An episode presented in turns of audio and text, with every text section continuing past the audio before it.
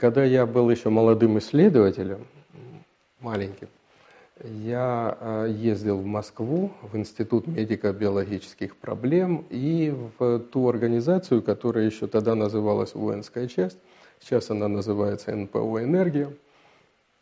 И вместе с профессором Мясниковым мы писали «Сон космонавтов».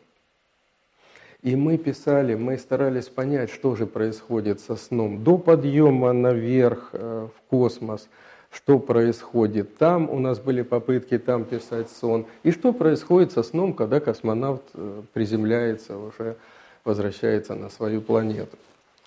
А, когда ребята хотели подняться в космос, они делали все, что надо, лишь бы, чтобы полететь. Пожалуйста, сон, электроды, да ради бога, еще одну ночь, пожалуйста.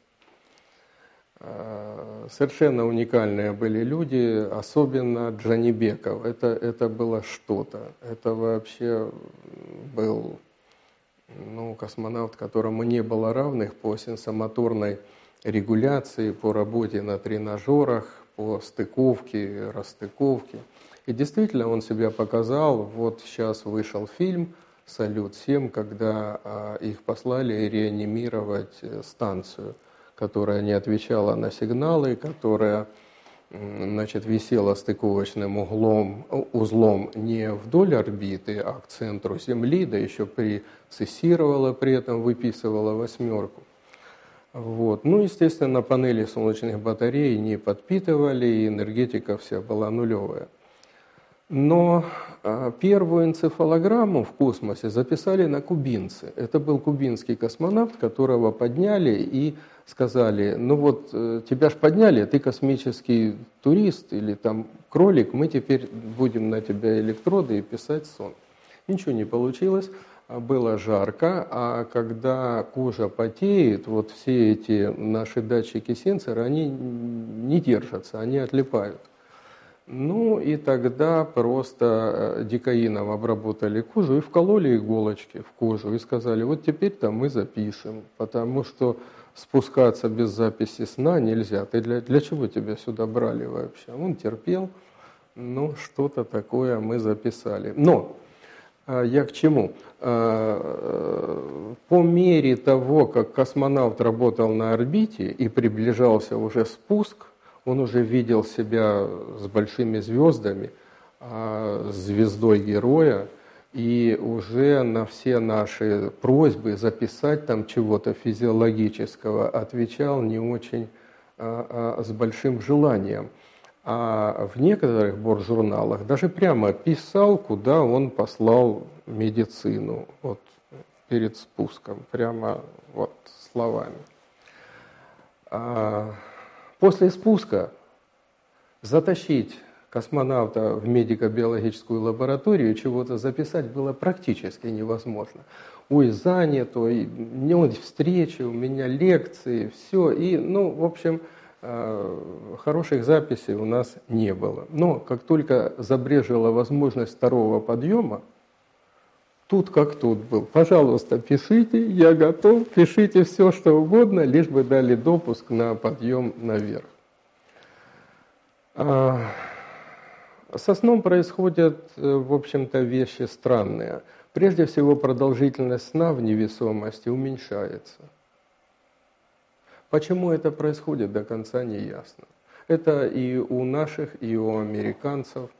И это не есть хорошо, потому что возможности для адекватного сна и для выполнения штатной деятельности очень важны.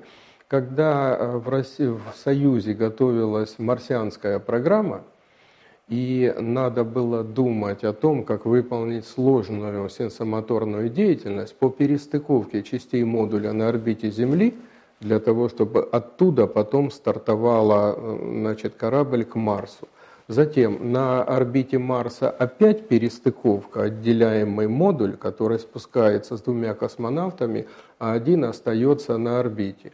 Потом подъем модуля, э, вернее части только, и опять перестыковка. И вот эти работы, они очень сложны. Ну, представьте, вас повесили за ноги головой вниз. И при этом говорят, а теперь ты делай какую-то работу из винтов и гаечек, да, мало того, что качественно делай и моменты затяжки э, динамометрическим ключом выдержит, еще в нормативу уложись. Так не получается.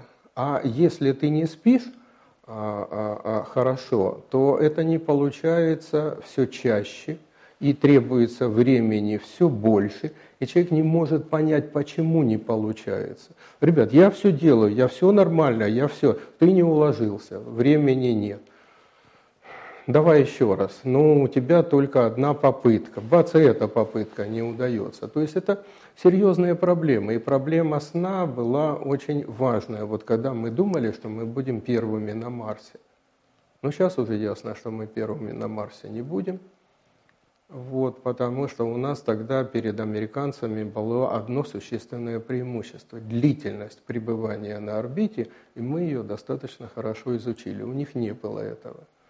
Но теперь уже это является не только нашим достоянием, и мы здесь приоритетов не имеем. Космос – чуждая среда для нас. Это и по э, радиации, и по сну, и Пока эти проблемы не будут решены, ожидать чего-то адекватного не очень приходится. А если не будет качественного сна, хорошей сенсомоторной работы, вот даже я говорю, стыковки, перестыковки или работы на клавиатуре не получится. При этом человек не будет осознавать, почему у него не выходит. Да какого черта вы ко мне цепляетесь? Я все делаю, я все делаю нормально но ты работаешь с ошибками. Нет, я работаю хорошо. То есть нарушается и восприятие своих ошибок, и того адекватного восприятия, как это в обычной жизни, оно куда-то. Я все делаю правильно. Если ты продолжаешь давить на значит, э, космонавта во время этой работы, туда следует эмоциональная реакция. А одна, вторая, третья, а дальше будет уже неуправляемая ситуация не очень понятно, как будет, но как бы надежды питаем. Есть методы оптимизации, вот, они, в общем-то, используются. Ведь в космосе мы спим в любом положении. Например, к стене стали, рамку поставили, затянули, чтобы она тебя прижимала как-то, потому что эффект прижима, ну, как одеяло, он нужен. Он а ты можешь спать возле стенки, на потолке, везде. Единственный минус – руки всплывают, потому что в невесомости руки тоже надо как-то фиксировать, потому что ну, мы привыкли, что они не, не, не плавают, а значит как-то либо под подушку, либо это. И на глаза одевается а, значит, а, штуковина, которая от э, света, который в станции, она все-таки закрывает зрение все проблема. Попить воды – проблема. Избавиться от воды в космосе – проблема. Поспать – тоже проблема. И этих проблем достаточно много. Вот, поэтому часть из них не решена. Во всяком случае, снижение продолжительности сна на орбите до сих пор остается непонятным.